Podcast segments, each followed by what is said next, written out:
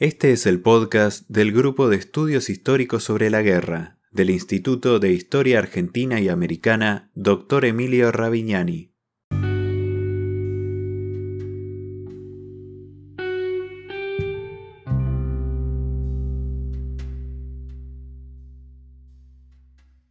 El Grupo de Estudios Históricos sobre la Guerra, GEIGE, fue fundado el 16 de diciembre de 2013 en el Instituto de Historia Argentina y Americana Dr. Emilio Ravignani, Unidad Ejecutora UBA CONICET.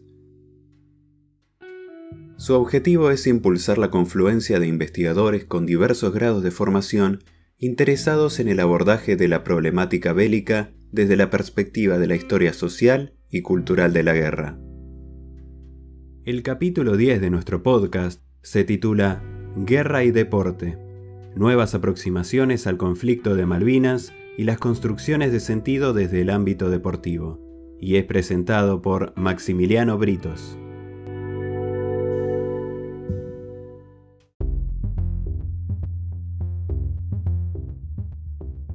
El 2 de abril de 1982, tropas argentinas comienzan el desembarco en las Islas Malvinas. Este evento y los hechos que se desencadenaron posteriormente repercutieron en la sociedad de este país, impulsando un relato nacionalista que impregnó casi todas sus dimensiones sociales. Una de ellas fue el deporte, el cual, aunque mantuvo su normal desarrollo, se caracterizó por ser uno de los ámbitos en donde más se alentó y reforzó la movilización civil frente a la guerra. El ámbito deportivo provee redes de sociabilidad, como los clubes, en los cuales los individuos se organizan estableciendo vínculos y otorga marcos de referencia de ciertos valores a los cuales adscriben sus espectadores y participantes. El estudio sobre cómo el deporte opera en una sociedad durante los conflictos armados puede ser enmarcado dentro de los más recientes estudios socioculturales de la guerra, los cuales buscan conocer y explicar cómo afectó a la guerra a la gente corriente. Una de las formas de hacer este abordaje es a través de la cobertura realizada por parte de los medios, en especial a través de periódicos y revistas deportivas desde donde se pretende difundir espacios de colaboración con el esfuerzo de guerra de distintas instituciones, atletas y espectadores, y al mismo tiempo funcionar como caja de resonancia de la comunicación estatal.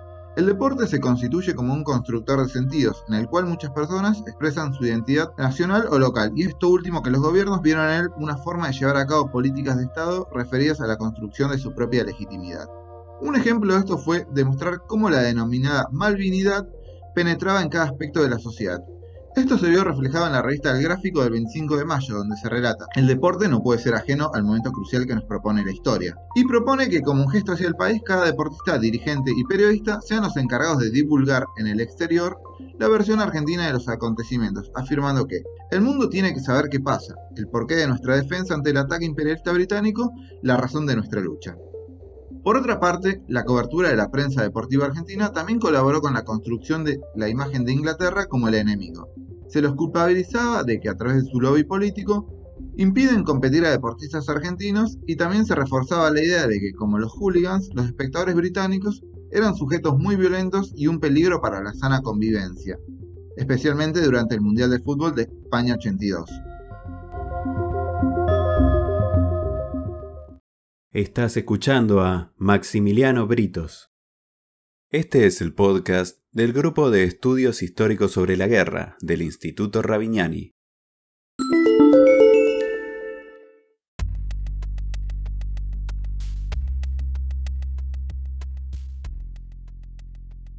Durante el siglo XX, el ámbito deportivo tuvo la particularidad de convertirse en un campo de disputa entre países en conflicto, como pudo verse durante la Guerra Fría. En el caso de Malvinas, también pudieron verse reflejadas estas disputas, en tanto ambos países intentaron medir sus fuerzas a través de la diplomacia deportiva. La cancelación de giras en países aliados de Inglaterra, como en el caso del rugby en Nueva Zelanda a raíz de la ruptura de relaciones, o los tenistas argentinos negándose a jugar el torneo de Wimbledon al costo de perder puestos en el ranking, son ejemplos que demuestran un posicionamiento estratégico frente al exterior que refuerza los aspectos políticos del deporte.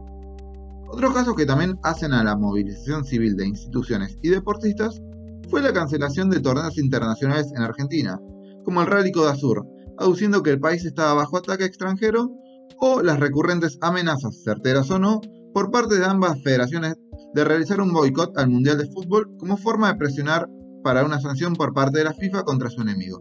lo que nos permite observar cómo las asociaciones subordinan los intereses deportivos a lo político, tomando posición y manipulando los vínculos con organizaciones extranjeras según el juego de alianzas estratégicas.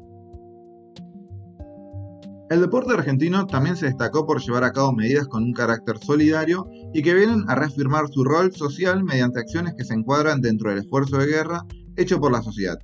Entre ellas están el establecimiento de mecanismos de colaboración con el llamado Fondo Patriótico Islas Malvinas a través de la donación de parte de la recaudación de ciertos espectáculos.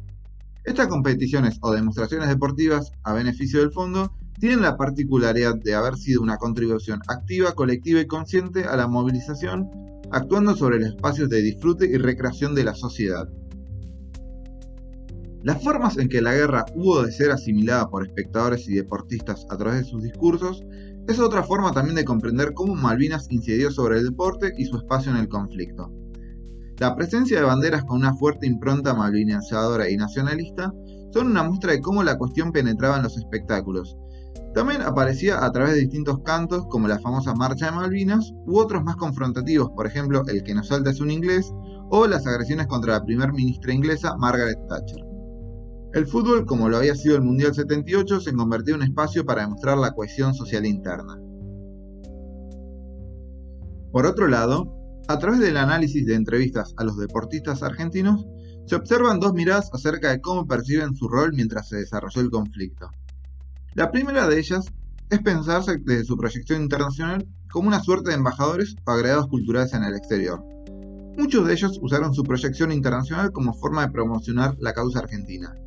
Algunos ejemplos de esto fueron el boxeador Santos Glaciar en una pelea en Estados Unidos, el rechazo a jugar una serie amistosa en Australia por parte de los rugbyers Hugo Porta y Rafael Madera, o el tenista José Luis Clerc, quien se negó a competir en el torneo de Wimbledon. Incluso se registran casos en los cuales algunos deportistas serán cuestionados por sus padres, como el tenista Guillermo Vilas, por su participación en el torneo de tenis ya mencionado. El otro imaginario presente fue pensar que su desempeño y éxitos en sus respectivas disciplinas podría colaborar con el ánimo colectivo de los civiles y soldados en el frente. Esto se observa en el caso de Osvaldo Ardiles, quien previo a la Copa Mundial de Fútbol menciona, nosotros de nuestra parte vamos a poner, así como los soldados ponen todo lo que tienen en el sur, nosotros decía, vamos desde acá a hacer todo nuestro esfuerzo para darle una alegría a la gente. Esta cita del diario Crónica refleja cómo el deporte se piensa a sí mismo como un espectáculo que puede ser un soporte anímico frente a la ansiedad que pudieran generar las noticias provenientes de las islas sobre la sociedad y colaborar, aunque sea simbólicamente, en acompañar a las tropas en el frente. Podés conocer más sobre el Grupo de Estudios Históricos sobre la Guerra a través de nuestra página web www.gigue.com.ar. También podés encontrarnos en Facebook, Twitter, Instagram y YouTube como arroba gigue.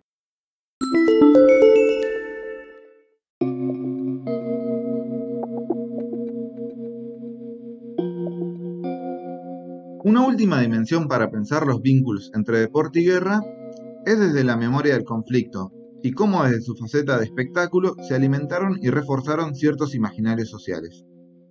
Esto se ve reflejado en la prevalecencia de una mirada heroica y patriótica mediante políticas institucionales de clubes y asociaciones que reivindican especialmente la participación de los soldados en el conflicto. Algunos ejemplos de ellos son los homenajes a los veteranos durante las fechas de conmemoración de la guerra o el renombramiento de al menos 40 estadios y complejos deportivos a lo largo de todo el país. Otra mirada de la posguerra a través del deporte se encuentra en la importancia simbólica detrás de los cruces contra combinados ingleses, especialmente en el caso del fútbol, lo cual su mejor ejemplo fue el partido entre ambas selecciones durante el Mundial 86.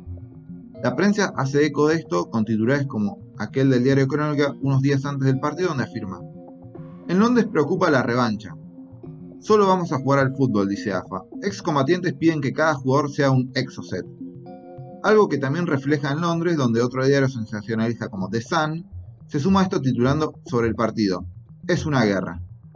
Lo que demuestra cómo el partido es presentado como una continuación simbólica de la guerra por otros medios, y que a su vez refleja aquel espíritu de aquellos días de junio de una sociedad como la Argentina, la cual aún no había cerrado sus heridas del conflicto. De esta manera, y ya finalizando este nuevo capítulo, nos interesó señalar cómo la guerra incide y modifica distintos aspectos de la vida civil, como en este caso lo fue el deporte. Buscamos acercar nuevas miradas de los conflictos militares, no solo para enriquecer su propio estudio, sino que a la vez es un disparador para repensar las funciones de ciertas instituciones sociales en tiempos de guerra, las cuales tienen la capacidad de reforzar imaginarios nacionalistas y sistemas de creencia que pueden estar presentes previamente, como hemos visto aquí.